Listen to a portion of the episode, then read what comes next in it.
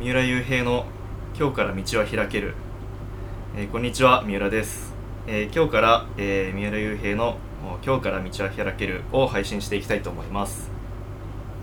でまず、えー僕の方の簡単なあー自己紹介をさせていただきたいと思います、えー今、えー年は、えー22歳でえーまあ、今年23歳にと、えー23歳になる年になりますで仕事は、えー医療系ベンチャーの企業に勤めておりましてでそこでは、えー医療法人や、えー医師あとは看護師あとは、えー医療介護関係企業に対してさまざまなあサービスやサポートを、えー事業として行っておりますで医療業界には約3年間、えー携わっておりまして、えー今の会社の前には、えー全然別の業界のお会社の中で、えー医療介護、まあ、いわゆる超高齢社会のシルバービジネスに関わるうー子会社、えー新規事業の立ち上げの、えー運営とかそういったところを行っておりましたでまあ、えー僕のことは、えー今後回を重ねていく中で、えー徐々にえー知っていただければと思いますで、えーこのポッドキャストは、えー毎回さまざまなゲストにお越しいただきまして、えー自己啓発や、えービジネスマーケティングあとは超高齢社会に,、えーにおける、えー賢い生き方など、えーこれからですね、えー皆さんの役に立つうー情報や知識、えースキルやノウハウなど、えーまあ、あとは考え方などおそこら辺をお皆さんと一緒に、えー勉強していければとお考えております。で、えーお招きするゲストは主に、えー会社を経営されているう優秀な方だったりとかあとは、えー大手企業のあのトップクラスの方、えーまたはアーリーリタイアをして、えーまあ、人生を楽しんでいる、えーまあ、すごい方々とかあ、まあ、そういった方々にお越しいただいて、えーお話しできればとお考えております。まあ、やはり、えー自分のそういったかん、えーと背景がまああるので、えーお越しいただく方はあ大体医療介護に、えー携わる方が、えーほとんどになってくると、まあ、思うんですけどもまあその中で、えーいろいろと皆さんに、えーお伝えできればとお考えておりますはい、えーそして、えー今回のお記念すべき、えー第1回目のゲストは、えーポッドキャストのおビジネスランキング1位にも輝きましたえー、椎木雄一郎のお聞くだけで年収1000万の、えー、椎木雄一郎さんと、えーそのお仲間の田中さんにお越しいただきました、えー今日はよろしくお願いしますお願いします。はいお願いしますちょっとあの第1回目なんで結構緊張して喋っめってちたゃんですけど緊張してる。やばかっためちゃ緊張してる噛んでるし、もうカチカチでしたえめっねちゃちゃんとしてるじゃんで も、うんガチガチだったね。最初だけでガチすガチじゃんだからお酒買ったっていう のがあこれオフレコですからね、うんはいめっちゃこんな感じですねあこんにちは。 なんか簡単に自己紹介とか、あの、まあ今やってる会社の仕事の内容とか、そこら辺の経緯とか、今会社をやってると思うんですけど も、経緯とかも、経緯としてもらえれば。会社はなんかいろいろいろいろやっ声がちっち ゃい。中心は、中心は何だろうコンねサルタント。いやコンサルタントっていうかまあコンテンツビジネスが中心かな、インターネット販売だけど全部はいはいはインターネットを通してうんうんなんかコンテンツを作って、まはあ、それを販売してるっていいうなまああ今年去年とかはもう全部アフィリエイトとかやっててうんうんで今年はもう全部電子書籍だったり、うんうんまあ、さっき紹介してもらったポッドキャストだったはり、いはい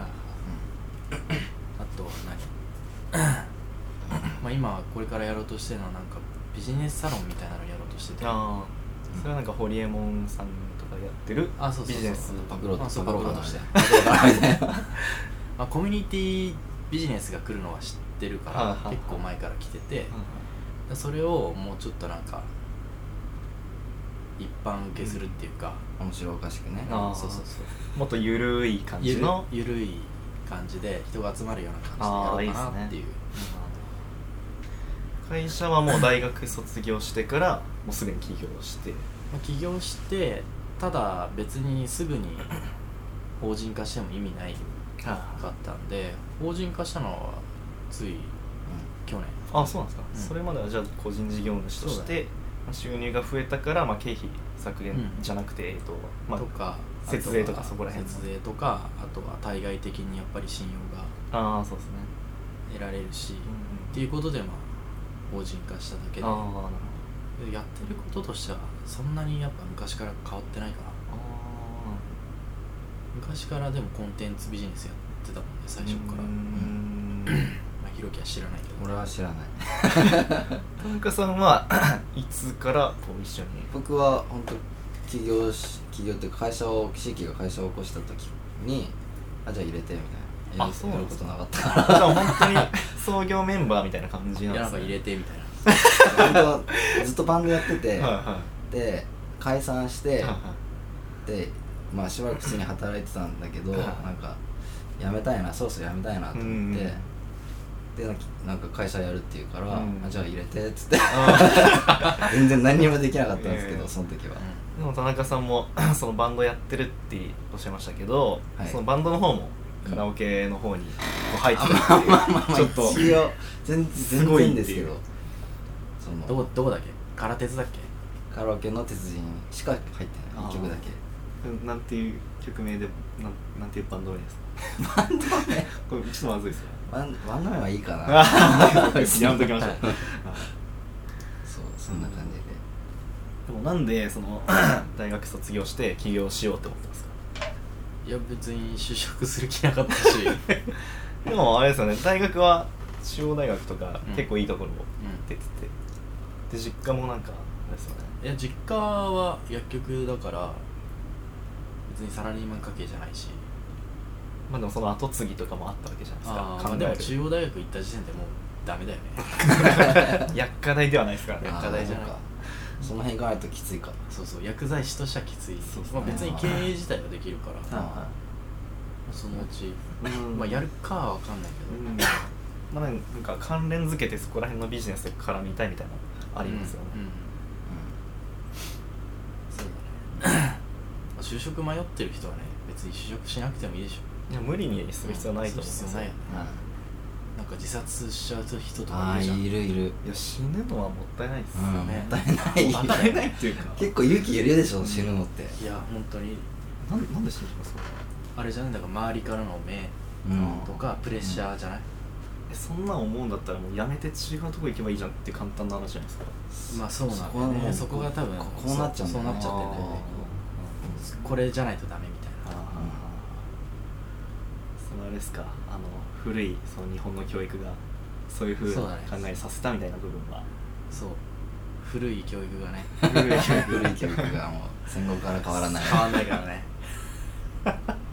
この話したな結構 あそうなんですかそうポッドキャスト僕たちがやってるポッドキャストでああ教育がっていうそうそうそう洗脳っていうのが戦後教育はもう終わってるわみたいな、そうですうね、んあとはもうあの第二次世界大戦終わって、まあ、そこからアメリカの、まあ、支配を受けるとか、うんまあ、そこまで言うとあれですけど、うんそういう背景もありますよねこの話は、あるコントロールされてるみたいな、うんね洗脳されてるよねそうなっちゃってるからだから僕も YouTube とかしか最近見ないですねなんかテレビってやっぱりうんうんそれこそ外資が入ってとかいろいろ話があったじゃ今ないでのすか子たちは結構そういう考え方あるんじゃないか、うんテレビ見てる人少ないんじゃうんない、だから別に就職しなくてもいいやって思ってる人は結構いると思うんだよね、うんうんだってとは思いますね YouTuber とかも出あてきてるしそうあそうそうそういう稼ぎ方もあるんだみたいな、あなんか最近だとあのテレビで YouTuber をうん職業として認めるか認めないかみたいなのあをーサラリーマンに対して言ってたみたいなんですけどあへー大体がダメだったらしいですね、えまー、あそれっておかしいっすよねまあお前らがダメなんだはいで例えばコカ・コーラの広告塔にもなってるわけじゃないですか、うんうんまあ仕事じゃないですかちゃんと単純に集客して宣伝させてみたいなだアフィリエイトと一緒だもんねだってそうだね広告収入なんだから、うんアフィリエイトもよく分かってないでしょみんな分かってないわかなっんてかないですねやっぱ普通の人からするとアフィリエイトとかって聞くと何それ怪しいみたいなあーだってお前も思ってたでしょ思ってたもん、何それみたいな、うん、よくわかんないめっちゃちゃんとした仕事だったでしょ、うんそうなんだうよね、んそうまあ集客と宣伝ですからね、うんそこは、うみんな知らないよねほんとやっぱそういいうやの全ほ然んと無無知すぎるよね、うん素人も知らんしそうですね自分のね考え方で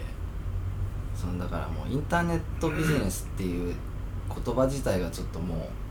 う怪しいみたいな、ううんん怪しい人がいっぱいいるからねそうそうそう、うんだからまあそういうイメージがあるからねまあ、情報商材とかそういうのが流行った時とかは、うんやっぱ悪い人も出るわけじゃないですか、そこでなんかうそういいやもううだって情報コンテンツだって日々みんな触れてるでしょそうですよね電子書籍だって情報商材そうで情すよ報ねコンテンツだし、あのー、なんだっけスピードラーニングとかんああもろだねもろでしょ、うん 確かに、そうだねまあ、それと変わんないですよいねや全然変わんないしインターネットで物買うでしょみうんん確かだから欲しがる人がいてそれで商売が成り立ってんだからね、にうんんな、そういうものしかもう売れないんですよ日本は、物が溢れちゃってて、うん別にそういうもうそういう欲求はもうないんで、うんうん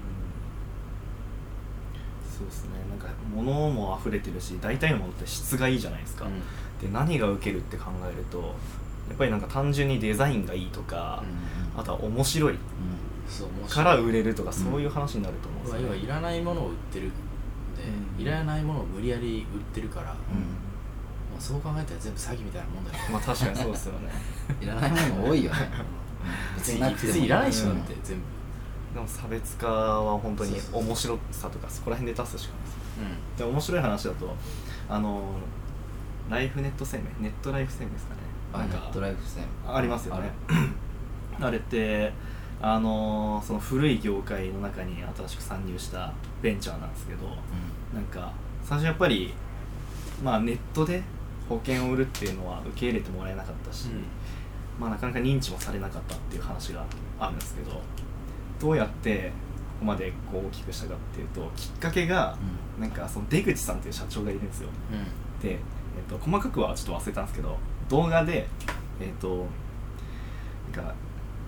いくつかの選択肢をこうも置いてで、えー自分が、えー出口さんが何か持ってるんですよでで、うんその選択肢の中に、えー、ハトハトがどれくらい来てくれるかみたいなやつで,、んあとあと、はい、でハトが出口さんのとこいっぱい来てうんなんか受けたみたいなちょっとあれですね例えがあれなんですよちょっと全然意味がちょっとあい曖昧すぎて全然わかんないね思い出そうと思ったんですけど全然思い出せなかったです、うんなんかでもその動画が受けてそうそういうやつが受けてそうそうそうそうえおいそっそれ要かはらそれが面白かったってことだよ面白かったから、まあ、あの集客そこから始まってみたいな、ーえーうんまあその動画はね適当に探しておいてください、はいど動画があるの動画あるみたいですね、出口さんのそうそうそう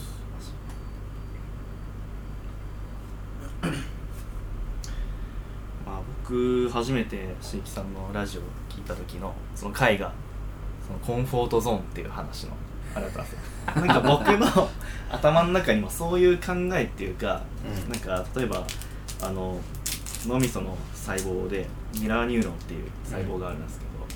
そういう話と紐づいてなんとなくそういう、えー考え方があるなって思ってたんですけど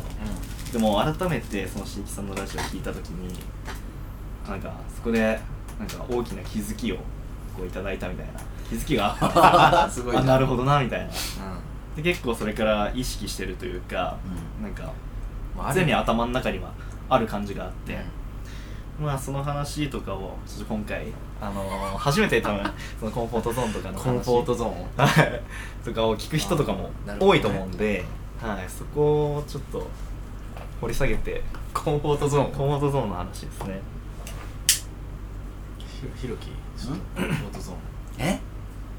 でえー僕覚えてるコンフォートゾコーンフォートゾーンンお前のコンフォートゾーンは俺何だのコンフォートゾーンコンフォートゾーンは えーっとねいや無理だ な無理だわ散々言ったの なんだっけってなってるわ今散々聞い た全然け頭ど、働 いてない、まうん全然働いてない、あ、た例えばさ簡単なれ、まあ、練習の例をさ出しちゃうとう分かりやすいんだけど今のそのコンフォートゾーンっていうのは気持ちいい空間ん、ね心地いい空間だそうそうだそうだ気持ちいい空間自分がその居心地がいいすごい居心地がいい空間のことあをコンフォートゾーンっていうんだけどうんまあなかなか例えば自分の年収が上がらないとか口座の残高がもう一定以上いかないとか、大体いつもなんじゃないはあはそれって要は自分のコンフォートゾーンがそこにあるから、それ以上いっちゃうと自分の中で気持ち悪さって出てきて、だからそれ以上稼ごうとしないしそれ以上努力もしようとしないし、っていうのが要はコンフォートゾーンねああそうだそうだねコンフォートゾーンっていう説明だったらそういうことだ、うんうんうんなん か人ってやっぱりそのコンフォートゾーンの話になるんですけどそのなんか何かしらの夢って持ってるじゃないですか人って大体、うんまあ、何何かしようとかそれもね人の夢なんじゃないかなって思っててあ本当に自分がやりたいことをやってる人って俺あんまいないと思うんだよねあ確かにそのじゃあテレビで見たりさ、はあはあじゃあなんか YouTube で見たものを実際にあこれが俺の夢なんだって勘違いしてるやつっていうのが結構いると思うんだけど、あじゃあそれ自分でやったことあんのっていうーうんやったことあってそれがなんか面白いなって思ってそのままやり続けてるんだったらそれをうん夢っていうかゴールにしてもいいと思うんだうけど、んやったこともないのにこういう何生活とかこういうことやってみたいなって言ってるやつは多分それはもう自分の夢じゃないとな思あなるほど確かにそれはう、うん、思いますね時たまそうだからやりたいことがないっていう人もいっぱいいるじゃんはいはそれはまあしょうがないんだよねやってないかいうんらやりたいことがないってやつはとりあえず片っ端からやってみりゃいいじゃんいやーそれは思いますねなんかそれは食べ物と一緒であの食べ物ってとりあえずいろいろ食べないと、うん自分の好きなものとか嫌いなものって分かんないじゃないですかああそうだねうん、だから仕事も別になんかその最初は入社したら最初は3年とか、うんあと転職しちゃダメだよとかなんかそういうなんか固定観念みたいなのあったりするじゃないですか、うん社会のなんか常識じゃないですけど、うんそれが当たり前だとかよしとするとか、うんでもそれって違くて別に自分がこう合うとかその仕事に合うとか、うんその自分がその仕事にこう面白みとか喜びを見出せるそんな仕事と出会えるまでは全然いろんなことを積極的に取り組んでいいと思うんですよ、うんそうだよね、いやそうでしょそうだと思ういやそうだよね、うんほんとそう、うだからねさっきの自殺の話とかになりますけどん、別に死ななければ別に ね何起きても大体どうってことないんじゃないですかだってやりたくないことでしょはい絶対ねうんうんなんでそこまで思い詰めちゃう親もいけないよね、うんああ確かにこそういう追い込みかけるからうさ、ん周りもいけないし、なんか最近の話だけどさ EU イギリスが離脱したあでしょ、あはいはでさ昨日かな4 24とか、いはいそうですねなんか電車で人身事故 が1日4件ぐらいあったらしいのえそれイギリスでってことですかちょいちょいちょい日本あそういうことですかそうそう為替で負けたんでしそう為ょ替とか株であ大損こいた人はが 行っちゃったみたいな、えそれそれはでもどうなんだろうねしょうがない、いやしょうがないでしょバカでしょうん、いやな本当やバんなカだよねやんなきゃいいじゃん、ー、うん、そうそうね要はギャンブルをやってるわけだから、もうもう中毒だろうねもうそこってうん確か為替中毒みたいな、うんだって今週俺や一回もやってないもんだから普通の人だったらさそういう思考になるじゃん、動きが大きくなるからさやめとこうってなるじゃん、はそうだねだけどさそのもう中毒になっちゃってる人はさうわここで儲けるチャンスだわみたいに思っちゃうんだろうね投資としてやってないんだよね、うん、にうんゲーム感覚っすよね、うん、ギャンブルだねうん、ギャンブそルれでギャンブルっすねギャンブル感覚あそれで一発ダメだったからもう自殺する、えーすまごあ、いそれで自殺したかわかんないけどねまあまあそうだね自殺しないと思うけどね俺そういう人ってうんうん、あだって分かってるじゃうんでもそのインターネットのニュース見ててさやっぱ FX は危ないとかそういう意見が多いのよ、ー結構だから僕もあの椎木さんのラジオ聞くまでは、X ああなんか怖えなと思ってうましたんね、俺も俺もそう思ってた、うんなんか普通にあの投資した額より全然負ければ借金するみたいなそういうイイメージはありましたね、あった、うん、マイナスになればその分みたいなえなんななんなのそれもうだって普通にやってたらさ元金以上いかないじゃんいっいやこういう強制労今使回の場合は行っちゃうちゃうんだ、約定約定できなくて行っちゃうあもうクイックできないの結局できないあでそう差し値で入れといても注文入んないえ強制ロスカットも入らない入らないえもう間に合わないかあーらだから証券会社がレバレッジ制限かけたりその注文制限かけたりしてたんだよね、うんうんあそうなんだだって証券会社が背負わないといけないからあー借金あー回収できないじゃんーうんでもダメだったのでそれでもやるやつがいたんでしょやべえ怖いですねもうそういうこともあるってことだね FX はコンフォートゾーンの話からだいぶずれてまし大体こんな だい感じぶた飛んだだねいぶずれましたね思いついたらなんかもうしゃべしゃべっちゃうからでまあコンフォートゾーン上げれば稼げるよっていう話だよね収入上げたいんだったらまあその居心地がいいっていういわゆるコンフォートゾーンをじゃあそしたらどうやって上げますかって話になってくるじゃないですかそう,、するとまあ単純に簡単な話その、まあ、年収自分の目標とする年収とかあの夢のところに、えーで生活してる人とかを常に見てうその人の近くで働いてみたりとかんそうだねそういう話になってくるのかなもうできれば20 24時間一緒にいればいいそうっすよ ねそれはもう絶対変わりますよ、ね、それも一番早いねはいそうっすね弟子にしてもらうみたいなずっとくっついてればいいんだはいで学ぶじゃないですかそうだねそしたら勝手にコンフォートゾーン上がってるもんねはいこれが普通なんだみたいなそこに行くと今度はホメオスタシスが効いてそうだねあ恒常性維持機能ねそれが最近のあの最近話題のあの大統領候補のトラン誰でプしたっけトランプさんあの人だって俺の生活基準を下げんなみたいな倒産したへー倒産した時にああーでもそれもさなんか有利有利っぽいよねちょっとトランプさんあ今ですかううんめっちゃクリントンさんをディスってうんまあそれはいいや俺もよく知らな いしでも トランプはあの古き良きアメリカ人みたいな感じらしいですね、強い強いアメリカ人を取り戻そうみたいな感じだよね、いい感じですね、嫌いな人めっちゃ嫌ってますねうん関係あるよねでも日本にも、いやめっちゃ関係あるでしうん、なんかやばそうだよねトランプとかに なってょいやなったら日本は日本になるんじゃないあああなんかそうだよね米軍とかね返返そうとしてるもん、ね、撤退しようとしてるもんあねうーんあそそうなんそれはそれでいいと思うよそれの方がいいと思うよそうだねそうなのかなわかんない自衛するようになるしまあ自衛、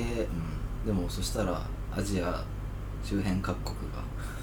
がチャンスだと思ってさ、うん怖いですねそこらへん来ちゃうよねだって中国だってまた来てたじゃんほん来てたじゃんだって来てるけどそ最近したらもうだから頼らなくなるじゃんまあまあまあうん自衛するよね最近もだってあの日本で初めてステルスの戦闘機作ったみたいな話もありますがあそうなんあだそうなんだありますありえます、ーやっぱそういう技術あんだね日本いやあるでしょあるらしいっすよだって核とかさ一日で作れるからあーなんか見たわニュースでそれ も北朝鮮なんかだってもう小学生に核の作り方とか教えてるじゃないですかえそうなんいるらだしいっすよ義務教育みたいなあ危義務務教育なの前も飛ばしてたけどねないっす ミサイルめっちゃ喜んでたよよねそうだ何ですか成喜功ぶ成って功したっつって なってめっちゃ笑顔なのがキム・エナジョンナムジョンジョンナムじゃねえ やキム・ジョンウンかちょんだもんジョンナムは消息不明らしいから今えそうなんですかそうらしい、うん、戦争とかはねちょっと怖いっすよね、まあ、これからの日本がどうなるっていうところの話になってくると思うんですけどそういう話の流れで言うと賃金とかもどんどん下がってきたりするじゃないですかあとは年金も僕たちの世代だとその払った額よりやっぱりもらえる額っていうのが少ないし、あと少ないって言っても、まあ、払うのはあと何十年もあるわけじゃないですかその中でいつその年金制度がなくなるとかっていう話もはいあったりするじゃないですかあ年金制度年金制度崩壊とかあとはう介護保険とか医療保険がそもそも、年金はなんかなくならないみたいなんだけどんあなんか俺今さちょうどその年金の本の編集しててさでなくならないみたいなこと書いてあったよあので も今の段階であの年金の制度が始まった頃の積立金を崩して今の年金払ってるらしい要ではすなよんかなくならないけどスライドするみたいなああそうそうそうだから制度自体はなくならない可能性が多分今のとが高いんでしょうけどうんすごいするだから70とかはあ75とかでもなんか俺らが50とか60ぐらいになるとそのもう余命をもう150歳とかまで引き延ばせるみたいなああなんかそういうのありますね話が、うんうん選べるみたいな生きるか死ぬかああ150までかいいや150とか200とかさ嫌でしょでもそれこそ老なんでけないとかっていう薬あとかもーでそこのこのままの状態でだよ、うんあそれは行きたいな未来はちょっと見たいそうそうそうでそうするとさ、うん人口増えすぎるだろうっていう、そうだね、まあ確かにまあ、移住すんじゃないそしたらうん人口ね日本でだってこれ人口増えたらね狭いしねいや意外とさ広いでしょう日本、んでもねいや田舎の田田舎舎の行こっとたらめっちゃあんじゃん土地とそうか全然ありますねそんな増えたらさ東京だけじゃなくてそうそさうそうそもうう一分個散すりゃさそうそうめめっちゃ土地あるよねうんありますね、まあまあ土地は何が狭いんだよねせ狭狭いくねちってもね東京が狭いだけでうん中国も東京さ、はあれじゃんなんかまた増やそうとしてんじゃん人うんうんやめちゃったしあれああ一人っ子政策ですかあれやめたの去年なんだねうん、そうそうびっくりしたわ最近 だってさ社会とかで習ってたじゃん一人っ子生活うん習習ってたってあれ去年やめたんだみたいな感じだ からまあそのね保険とか医療保険とか介護保険も僕たちは結構背負うものがあるじゃないですか一、人当たりのその老人を支える人数が増えるとあかあそう考えると日本で生きる意味生きる意味って、えまあどういうメリットあんのって飯がうまい それは多分お金持ちになれば全然いいと思うんですよただ本当にもうそういったあの社会的な部分をこう自分たちが払ってそれで終わりみたいなつまらない人生を送る人も増えてしまうんじゃないか移な、民受け入れるしかないでしょ、うんまあ、そうっすよね、もうでも魅力ないらしいけどね日本だいぶないっすよあーっていう話ですねだからあれかその中国人 また中国人になっちゃうけどさ、中国人ってさ今ビザとか取らないとさ海外行けないじゃんは日本にも来れないし、あは観光するのにもあはあそれをなんか取っ払っちゃおうみたいなやつをやってるみたいなうーんああそうなんですねどんどん入れちゃえばいいよね日本にあもう入れちゃえばいいでしょ経済も回るしね、うんそうそうそうそう日本も別に賃金高い国ではないです全から然ねてか日本ってもう全然負けてるからねはい東南アジアに そうそう、本当にそうだから逆にもうなんか外国人も来なくなってきて、うんその賃金の面で見ても税金高いしねはあ、はあは安いから来るんでしょだってえ何か日本があ買い物とかはねそうそうそうサービスがいいのに安すぎるっていうあ、うーんそうだからそう面で言うと中国からその医療の,、うんあの治療とかの医療ツアーみたいなのあるあーあるらしいですでへ前は爆買いだったじゃないですか、うんそれ今はそいのるわ爆医療みたいな感じでえね整形とかしに来るの整形は多分韓国とかでいいと思うんですけけどどやその人間ドックとかさそうそうそうあっぱ質が良かったりするんーで、へで向こうの中国だと、えうん第一次医療とか二次二次医療三次医療っていうのがあって三次医療か一次どっちかがあのすごい質が良くてで質がいいところにやっぱり人がいっぱい来てるんでうんうん本当にあれですよもう一日中あの診察受けるまで待ってるみたいな長蛇の列すぎて、へえっていうのもあったりするんでそしたら別に並ばなくてもいいしもっと質がいい日本で医療を受けるってなるじゃないですかあだから人が結構来てるみたいですへえさすがだねその辺あー 医療系そんなにでも詳しくないですようえんそうなんですよえうん医療もねなんなんかさ子供とか産む時のさはその出産費とかもさはい一応出るじゃんあはあはでもなんか高くない高いよねいや満あー満額出ないってことでしょそうそうそうあそうなん普通にマイナスじゃん子供を産むのって全部,、うん、全部出せよ全部出せよ なそのそう思うけどねだからひ子供増えないんだろう、うんそうだねお金か貯めとかなきゃむしろさもうめっちゃあげればいいのにねうんなおあ金貯めとかなきゃ子供一人って産んだら100万あげるとか、うんそれはみんな産みますよ、うん結構自治体によってその制度っていうかその補助金出る出ないとか結構変わってくるんで、うんそこら辺もなんかですよね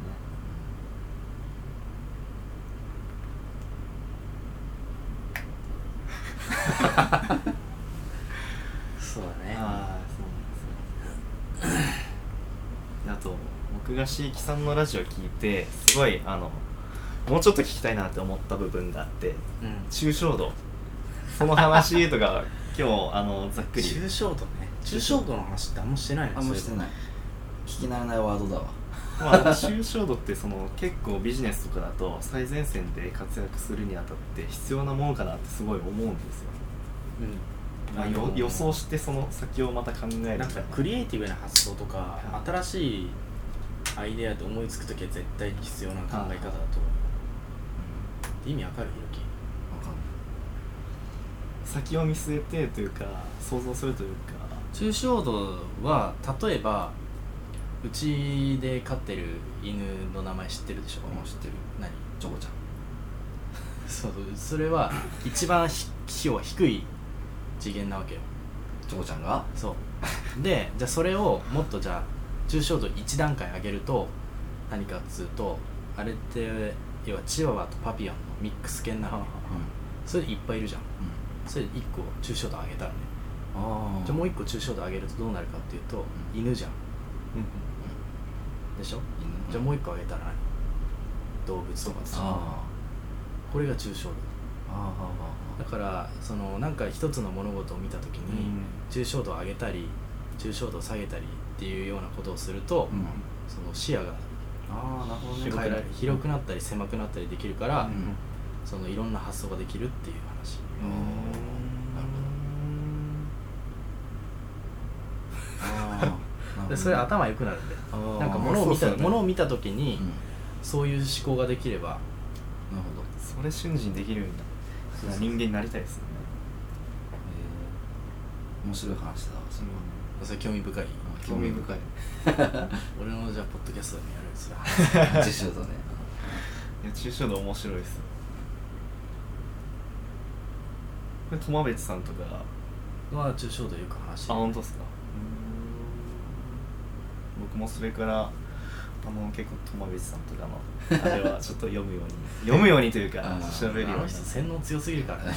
気をつけないとねうん面白い人だよねうん面白い人そ うでしょぶっ飛びすぎぶっ飛びすぎてるね あの人問いすぎる今もセミナーとかやってるんですかやってるこの間行ったもん俺、うん、あそうなんです3万ぐらいのセミナーで400人ぐらい来たからねあーいい商売だなせ1200万っすかじゃあ1回でまあ、バックエンドが500万ぐらいだったから、ね、コーチングがあ500万でなでも20人ぐらい入い入ってたから、ーうーんまあ、1億だよねすごいっすね何歳っすかあの人56ぐらいかああ親父とかと同じぐらいかなうんでも若いよねうん若いね若く見えるよねうんあの人の経歴見たんですけど結構えげつないっいすやよあれえぐい経歴はえぐいよねいやなんかよくわかんねえなと思ってこの人ねよくわかなんんなかいすごすぎてそうそうもはや嘘くさいみたいな 経歴マジやばいよねいやーあれはすごたいだやっぱ知ってるさ情報量半端ないもんねあの人、うんすごいうん頭いいしね、あの過去にはそのオウム真理教のなんか洗脳解いたみたいなそれで有名になったんだよねうん、脱線のしたっていすう、ごいっすよね奥さん元オウム真理教の人だかえー、そうなんですかそうならんだそうだよへえ洗脳解いて結婚したそうだだねで洗脳だ洗脱洗脳って洗脳をさらにその上書きしないといけない、うんじゃあ洗脳を解除して洗脳するみたいな感じで結婚したんですね、洗脳したんだ洗脳して結婚したんですねでなんかその友淵さんの本とか読むとほんと洗脳のやり方とか書いてあるからねあ、えーそうなんですかへうえん、結構簡単に、そうなんですねう怖いっすねで目じ目隠しして五感を塞ぐんだっけいや普通に目隠しなくてもできるよえ逆にそういうの知ったらうんなんかこう普通に生活しててあこれ洗脳だなみたいな周りでこう気づく時とかってあったりするんですか道を歩いてて、あこの店はとか歩いてではないけど普通にーみんな洗脳されてるっしょまあテレビとかテレビとかそういうのはよよあーく感じるけどあでテレビ自体がもう良くないからその洗脳しやすいんだ編成意識下に陥らされるわけよーそそれがよくわかんないですえっと仮想空間抽象空間ってことあー要は自分の考えてる昨日の夜何食べた昨日の夜は僕はパスタっすね今抽象空間の中に入ってたでしょああそういうことですかそういうこあーとそういう状況下に入った時にはいはい洗脳をかけるとかかかりやすいへえ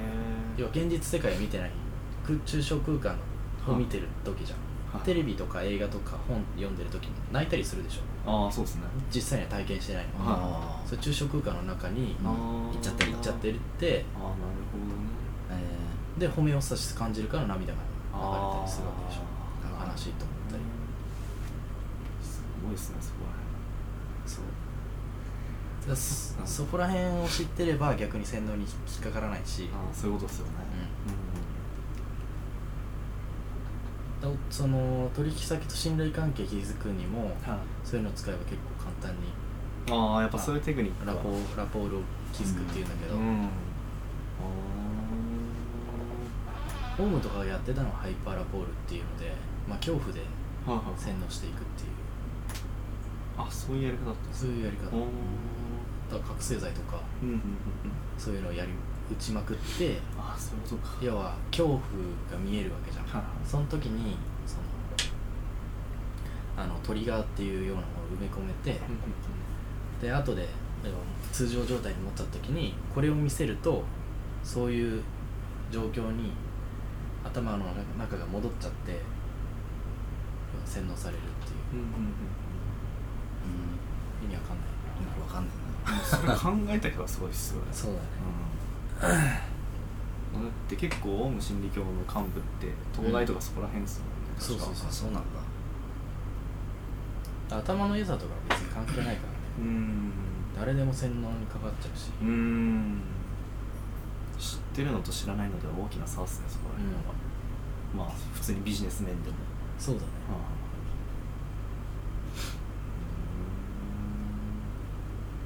う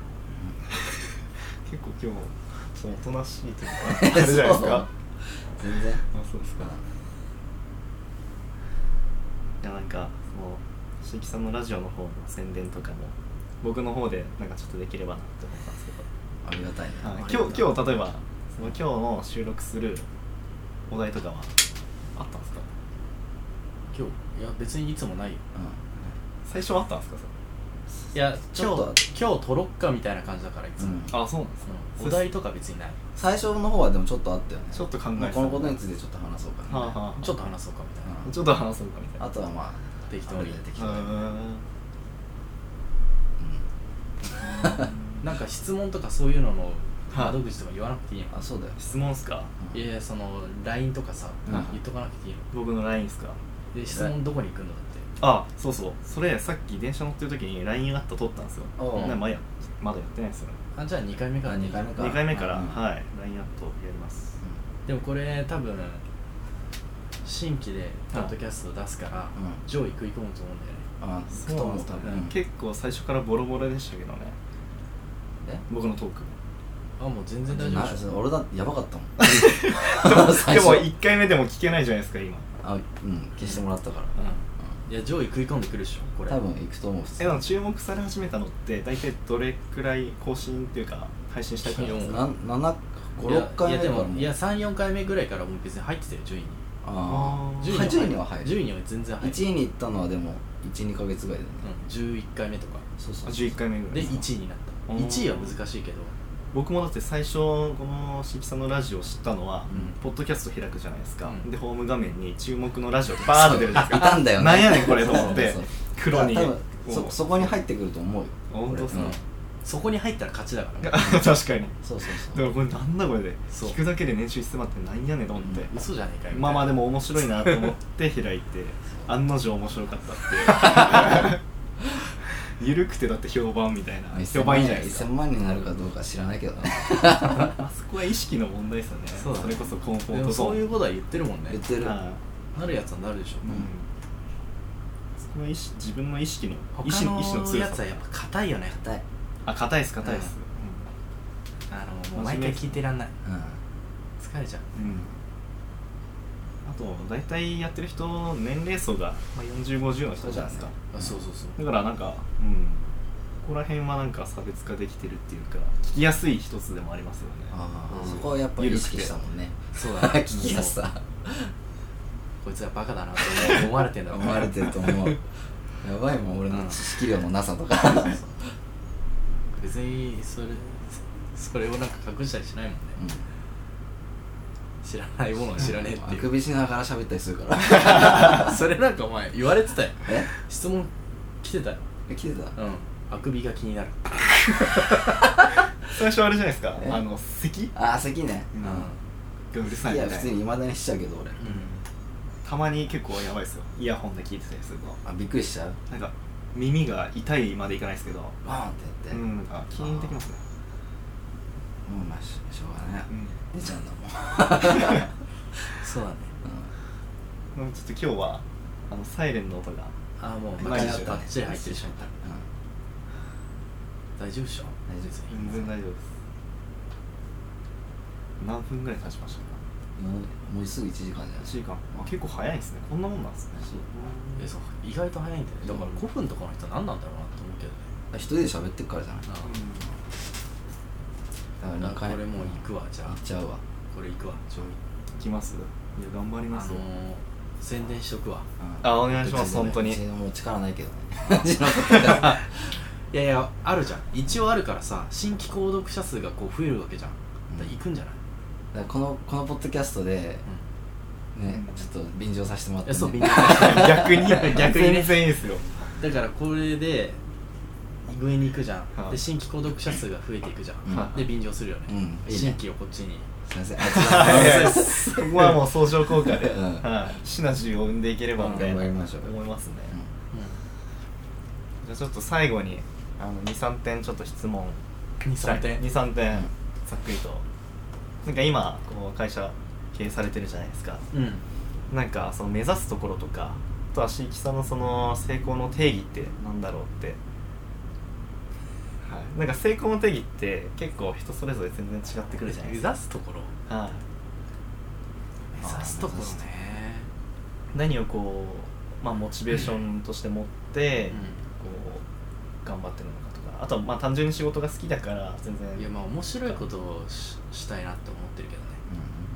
その自分がややりたいなって思ったことをははすぐできるあー環境は作りたいうんでも自分が全部できないからんそのビジネスサロンとかを作って、うんうん